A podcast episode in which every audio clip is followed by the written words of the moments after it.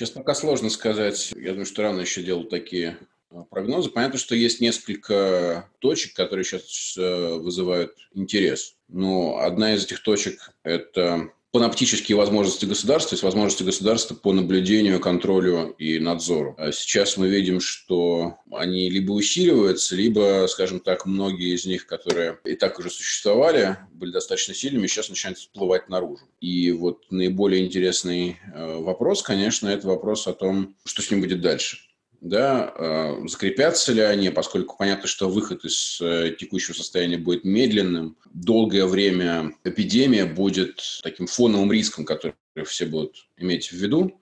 Даже если не будет там, скажем, второй волны, то понятно, что теперь эпидемия, раньше эпидемия, в общем, не была а, там риском, который мы в повседневной жизни учитывали, сейчас она на долгое время станет таким риском. И у государства появится, конечно, повод э, и возможность для того, чтобы внедрить здесь э, новые меры контроля, надзора, ну там контролировать иммунный статус э, людей, фиксировать его, в зависимости от него предпринимать дополнительные наблюдательные меры. Вот, поэтому это возможность, которая у государства сейчас появляется, и интересно, что с ней будет дальше. Вот это один, один сюжет. Второй сюжет связан с трудом, э, в первую очередь, с выходом труда в онлайн-пространство. Понятно, что большое количество работников уже э, и до всякой эпидемии работали в дистанционном формате, и движение в эту сторону, конечно, было чувствительным, об этом пишут все исследователи труда, и оно э, довольно сильное давление оказывало на границу между тем, что называется в исследованиях труда, э, работой и неработой да, то есть рабочим и нерабочим временем. Сейчас давление стало еще сильнее, и понятно, что для большого количества людей, которые перешли в онлайн-режим, эта граница фактически стерлась. То есть у них дома офис, и нет никакого способа уже различить пространство рабочее, пространство приватное, семейные отношения и отношения рабочие, то есть им приходится как-то все это комбинировать, и понятно, что это давление, ну, если это символическая граница между работой и неработой еще как-то сохранялась, то теперь она, конечно, в значительной степени э, сметена, и вопрос в том, как этот новый рынок труда будет регулироваться, да, удастся ли, скажем, здесь работникам какое-то создать сопротивление. Третий пункте, наверное, имеет смысл сказать про то, что сейчас обнажился кризис здравоохранения во множестве стран мира. Э, стало понятно, что что общее направление реформ здравоохранения, которое имело место в большинстве стран и привело к резкому сокращению ну, пропускных возможностей системы здравоохранения, перевод э, медицины на э, страховую медицину, в принципе, там сокращение коечного фонда, общая идея о том, что лишние, лишние мощности в системе здравоохранения не нужны. Вот эта система имеет узкое место, в котором мы получаем такой резкий резкий рост запроса на медицинские услуги, она начинает не справляться во множестве стран. И, в общем, для многих обществ было уже очевидно, что система здравоохранения нужно что-то делать, поэтому э, там запрос на построение более инклюзивной системы здравоохранения, системы с равным доступом к здраво- здравоохранению, он существовал и так. И вот сейчас он, по идее, должен усилиться, посмотрим, что произойдет. Вот это еще один такой интригующий вопрос. Ну и, пожалуй, четвертый сюжет, который имеет смысл отметить, это сюжет соотношения между государственными, надгосударственными, межгосударственными структурами. Там сейчас может показаться, что вроде как межгосударственные структуры э, начинают э, терпеть крах, и там много об этом говорят в Евросоюзе, что реальная точка действия, реальным субъектом действия стало государство в этой ситуации, но это на самом деле не совсем так, или может даже совсем не так. А, мы видим, что не межгосударственные, а надгосударственные организации в, в рамках этого проекта играют очень большую роль. Ну, там, скажем, Всемирная организация здравоохранения или там научное сообщество международное медицинское, которое обменивается текстами там фактически в, в режиме онлайн, так что все ограничения на циркуляцию текстов сняты, и можно получить доступ к исследованиям, которые буквально вчера производились. А, транснациональные корпорации, которые сейчас станут основными агентами выработки вакцины, вот их статус, по идее, усиливается. То есть мы имеем здесь некоторое изменение соотношения сил между всеми этими агентами. Это тоже еще один интересный, а, интересный вопрос. Как все эти вопросы разрешатся, я думаю, что пока еще рано говорить. Кто насколько эффективен, там можно будет судить э, через некоторое время, то это будет сделать непросто, потому что ну, еще долгое время мы будем иметь дело с исследованиями, которые будут пытаться выявить реальный масштаб распространения проблемы, кто чего замалчивал там и так далее. Что касается текущей ситуации, вот, да, вот на сегодняшний день, на середину апреля в в России, то мы видим некоторые, я бы сказал, э, некоторую смену тактики. Поначалу все-таки у э, российского государства, российских администраторов, которые, в общем, не склонны полагаться на э, добрую волю людей, была попытка, скажем так, организовать некоторую солидарность и при помощи граждан совместными усилиями эту проблему решить. Потом они испугались. Я бы не сказал, что эта стратегия провалилась. У нас, на мой взгляд, нет никаких оснований говорить о том, что она провалилась. Но потом они испугались и решили все-таки действовать более стандартными для себя э, полицейскими мерами. Это видно по изменившейся риторике, потому что э, и на уровне Москвы, и там на уровне федеральных министерств чиновники стали говорить, что вот, мол, вы не хотите по-хорошему, значит, будем с вами по-плохому, значит, вы сами во всем виноваты, это граждане виноваты в том, что они не соблюдают режим и так далее. Хотя, еще раз скажу, никаких свидетельств этому нет. Индексы, которые считаются, в общем, серьезно не Э, не менялись э, с момента там, введения, предложения первых ограничительных мер. Но понятно, что э, российские администраторы так устроены, что они боятся очень сильно, и реакция на эту боязнь для них является усиление полицейского контроля. Сейчас они действуют по линии все большей раскрутки этого самого полицейского контроля, тем самым, естественно, снижая кооперативность граждан. Ну, потому что если одно дело, если тебя просят там Э, что-то сделать, объяснять, зачем это нужно делать, и рассчитывать на твою сознательность, а другое дело, тебя к чему-нибудь принуждают, и, в общем, не спрашивают тебя, хочешь ты это выполнять или не хочешь. Ну, во втором случае, разумеется, ты будешь искать возможности не выполнять это, если, например, там, ты считаешь это не, неадекватным, считаешь, что существующие меры э, избыточные, или у тебя появляются, например, дополнительные потребности. Э, там, для многих людей сегодня, в принципе, стоит вопрос о том, каким образом оставаться дома и иметь что-нибудь, например, на, на пропитание э, и так далее. И вот эта система, ее как бы, действенность мы еще будем оценивать в, в ближайшее время. Видно, что она дает какие-то очевидные проколы, ну, типа вот этого чудовищного столпотворения в московском метро несколько дней назад. Э, посмотрим, насколько она, в принципе, способна э, сдержать такого рода э, пандемию. Я бы сказал, что сейчас вот эти два пути, они на самом деле отличают государства друг от друга по всему миру.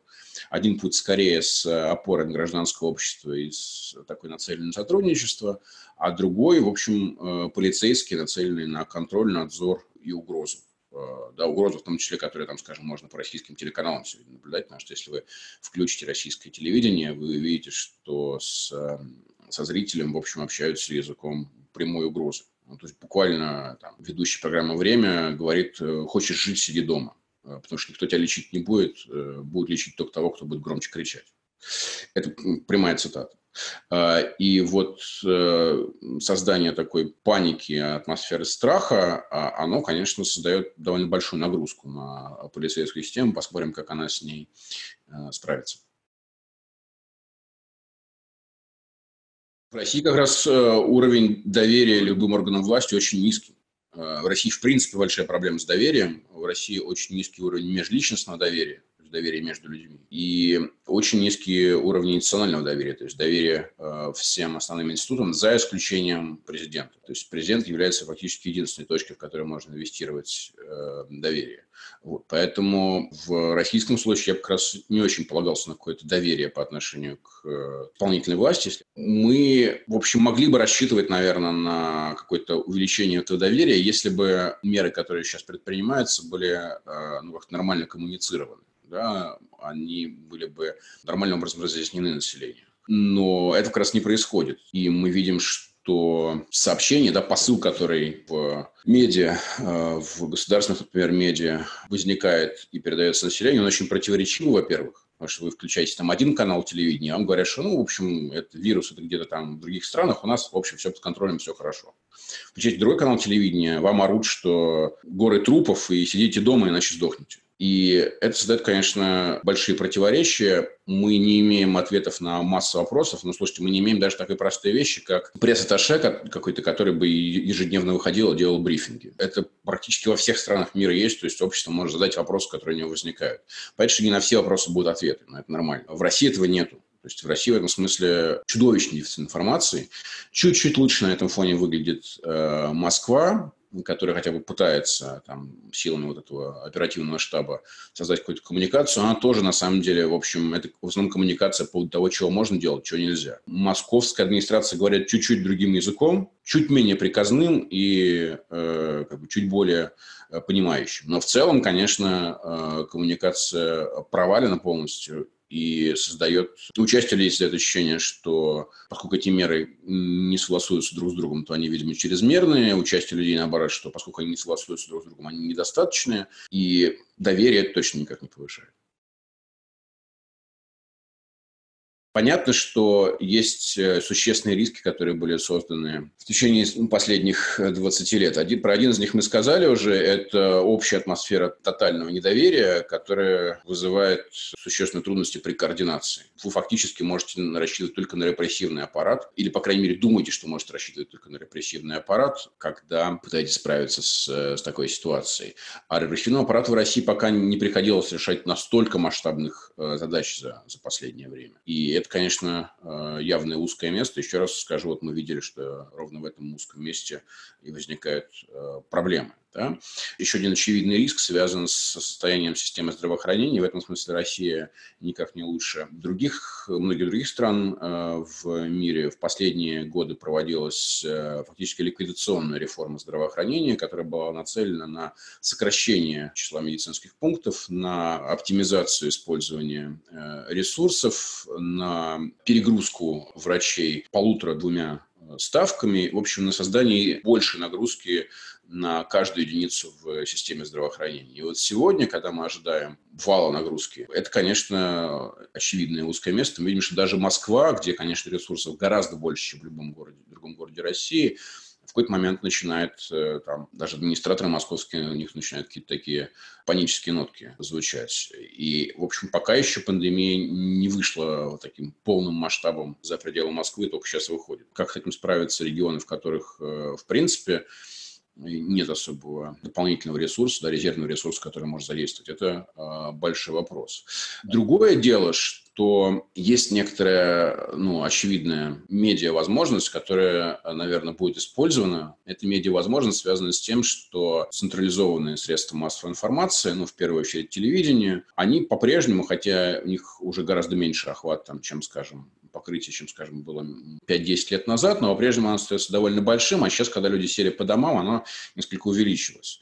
И вот такое централизованное воздействие можно, конечно, использовать. Но, в частности, его можно использовать э, для регулирования восприятия масштаба э, эпидемии населением. Поэтому до какой-то степени если ситуация пойдет по не очень хорошему сценарию, э, до какой-то степени масштабы можно будет э, скрывать. Понятно, что это не бесконечный ресурс, там что-то будет прорываться и так далее. И, в общем, если действительно будет принимать характер полномасштабного кризиса, то это уже не скроешь. Но до какого-то момента это можно скрывать, и это ресурс, который там, может позволять поддерживать управляемые ситуации. Другое дело, что, еще раз скажу, в принципе, доверие к телевидению и аудитория телевидения сокращается, поэтому параллельные э, медиа здесь могут давать какую-то другую картину. Вот это интересный вопрос, э, чем эта э, схватка закончится. Просто на губернаторов возложили ответственность на ситуативное регулирование. Ну, и это на самом деле понятно, потому что действительно в разных регионах разная эпидемиологическая ситуация. Но там же никаких специальных ресурсов по этому поводу не, получ... не, не появилось, с которыми губернаторы могли бы распоряжаться. Мы видим, что по-прежнему все ресурсы, которые направляются в регионы, они, в общем, направляются э, по заявкам этих регионов, которые потом одобряются правительством. Это так и всегда было. То есть губернаторы все время ползали в, в ногах у московских чиновников, не вылезают из Москвы с тем, чтобы допроситься чего-нибудь для, для своих регионов. Ну и сейчас это происходит. И, и сейчас они занимаются э, ровно тем же самым, только еще параллельно вынуждены контролировать эпидемиологическую ситуацию. Ну, понятно, что по некоторым губернаторам будут изменения, потому что это дифференцированная стратегия, которая, еще раз скажу, в целом кажется достаточно разумной. Она все же дала довольно там, интересный результат уже сейчас, да, потому что многие губернаторы вообще практически сняли все ограничительные меры, полагаясь, не знаю, то ли на то, что их пронесет, то ли, то ли на то, что никто ничего не заметит. И вот в зависимости от качества управления этой самой эпидемией, я думаю, что могут последовать и губернаторские отставки в том числе, уж тем более в тех регионах, которые Владимиру Путину неудобны и не нравятся. Да? Ну, в первую очередь, это те регионы, где Единая Россия проиграла в 2018 году. Мы уже видим сейчас, что вчера Путин наехал на э, губернатора Владимирской области Сипягина от э, ЛДПР в ответ на, на мой взгляд, совершенно какой-то Э, разумный вопрос о том, или даже, даже не вопрос, а просто указание на то, что нужны некоторые дополнительные ресурсы. Путин сказал, что вы там для этого и сидите, где хотите, там и ищите ресурсы. Что значит, где хотите, там и ищите. В э, России была резко централизована э, бюджетная система, и никаких особых ресурсов дополнительных у Сипягина, конечно, нет. Я думаю, что как и у подавляющего большинства других губернаторов. Вот, так что я не вижу здесь никакого радикального перераспределения полномочий. Путин скорее просто пытается э, снять с себя ответственность за, за происходящее и переложить ее на губернаторов. Но при этом нужно понимать, что что все это происходит на фоне, в принципе, э, наметившегося некоторое время назад движения на децентрализацию страны. В многих регионах есть очень сильная усталость от такого микро микроменеджмента, который осуществляет Москва. Есть, не секрет, есть довольно разд большое раздражение от москвичей в принципе, в котором, кстати, москвичи, как правило, э, совершенно не виноваты, но понятно, что это раздражение от федерального центра. Вообще межрегиональное неравенство, территориальное неравенство – это одно из главных измерений большого неравенства в России в принципе. И там многие кейсы, включая, скажем, кейс Екатеринбурга в прошлом году, показали, что такое самоуправство Москвы в э, местах, где она ничего на самом деле не понимает и ничего не может решать, это воспринимается с все большим, большим гневом. Поэтому запрос на децентрализацию есть, э, и поведение некоторых губернаторов в условиях вот этого эпидемиологического момента может на самом деле усилить этот запрос просто потому, что тенденция уже, уже до сих пор существовала. С опросами в России проблема в том, что э, отрасль фактически превращена в э, олигополию, и э, основное количество игроков в этой опросной отрасли, оно контролируется так или иначе Кремлем. Не в том смысле, обращая внимание, что там, данные фальсифицируются или мы получаем какие-то неверные липовые цифры, не в этом смысле, этого не происходит. А в том смысле, что Кремль заказывает им исследования, в общем, на наши с вами деньги, и эти исследования не публикуются. Проблема в том, что мы никогда не узнаем, что в этих исследованиях написано, да, потому что их результаты засекречены. Это на самом деле понятная такая сейчас информационная задача, стоящая в том, чтобы, скажем, представлять, какие категории э, населения сейчас, скажем, выражают наибольший скепсис по поводу э, существующих мер, а какие категории населения склонны пренебрегать рекомендациями оставаться дома, например, или там следить за с гигиеной и к этим категориям обращаться э, целевым и понятным образом. Но, судя по той коммуникационной стратегии, которую мы сейчас видим, это, в общем-то, не происходит, и происходит только нагнетание паники. Так что, э, с одной стороны, да, такие данные можно получить, они есть, с другой стороны, мы их не узнаем, и, по-видимому, э, используются они сейчас, если мы будем иметь в виду задачу минимизации паники и успокоения населения, они используются явно неадекватно. Как справился Китай, мы, в общем, пока толком не знаем. Есть э, очень серьезные основания э, предполагать, что число жертв в Китае радикально занижено по тем данным, которые у нас есть. Другое дело, что там можно, можно возразить, что это вообще не важно, занижено там или не занижено, важно, какое есть восприятие. Но мы видим, что если там говорить про, скажем, страны э, европейские, то не то, чтобы у них какая-то прям большая симпатия по отношению к э, Китаю есть э, в, в этом отношении. Вообще, если посмотреть на те страны, которые пока лучше всего справляются с, с пандемией, то это как раз не Китай. с которым очень много вопросов есть. Ну, во-первых, это страна, которая проспала первую эту пандемию, Э, это еще не была до пандемии, это было просто распространение вируса. И мы отчасти, в общем, если уже говорить про ответственность, должны быть, конечно, благодарны Китаю за то, что мы все это получили. Потому что можно было предпринять совершенно другие меры. Вот. Так что если говорить про страны, которые с этим успешно справляются, то это те страны, которые, на самом деле, не совсем на слуху. Это Тайвань, который находится рядом с Китаем и фактически минимизировал распространение э, пандемии. И это э, Южная Корея, и это Исландия. Может быть, э, какие-то из европейских стран, там, типа Германии, да, где пока достаточно низкая смертность. Это может, пока, может быть, рановато говорить, поскольку еще там не все прошло. Значит, что про эти страны можно сказать э, там в общем виде? Ну, они разные технологии использовали, но э, можно сказать, что, во-первых, эти страны ввели э, массивное, массированное тестирование, и это тестирование было с помощью хороших тестов. Да, потому что, скажем, там, по числу тестов Россия вообще на одном из первых мест в мире, но уже всем понятно, это было официально признано, что тесты, которые в России работают, на самом деле мало чего показывают. В этих странах было введено массированное и эффективное тестирование. Ну, скажем, там, в Южной Корее просто могли выйти на улицу, подойти к специально поставленной будке и без контакта с э, медиком пройти тест. И таких тестов э, было сделано гигантское количество.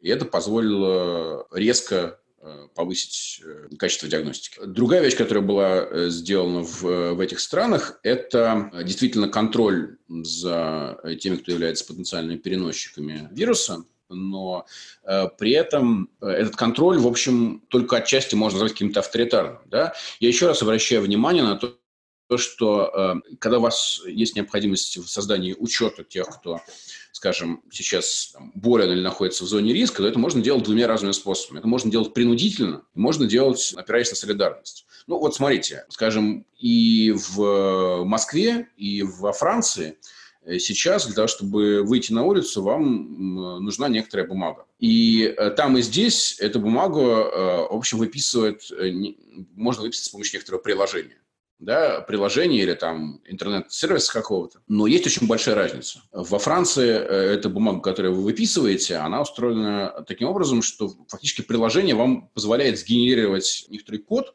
который показывает, когда вы э, вышли из дома, и вы можете предъявить его там, патрулю, который встретите по дороге. В Москве, казалось бы, все то же самое, но на самом деле совсем не то же самое. Потому что этот э, код будет сгенерирован только после проверки ваших данных в централизованной системе. Это то, чего во Франции не происходит. И поэтому, например, в Москве большое количество людей получают отказ в генерации кода, потому что их данные там не соответствуют э, тому, что про них думает система. Сейчас даже не так важно, э, права системы или ошибается при этом. Важно, что это два совершенно разных подхода. Хотя, казалось бы, и там, и там некоторые интернет-сервисы или приложения, но это два совершенно разных подхода. И пока что нет никаких данных о том, что вот э, именно централизованное наблюдение за всеми гражданами необходимо для того, чтобы с, э, с этой пандемией справиться. Вот по этому поводу пока никаких исчерпывающих данных нет. Так что я думаю, что если возвращаться к исходному вопросу, скорее всего, неоднозначные результаты этой пандемии будут скорее там, еще одним дополнительным поводом для э, спора по поводу того, за какими общественно-политическими моделями будущего.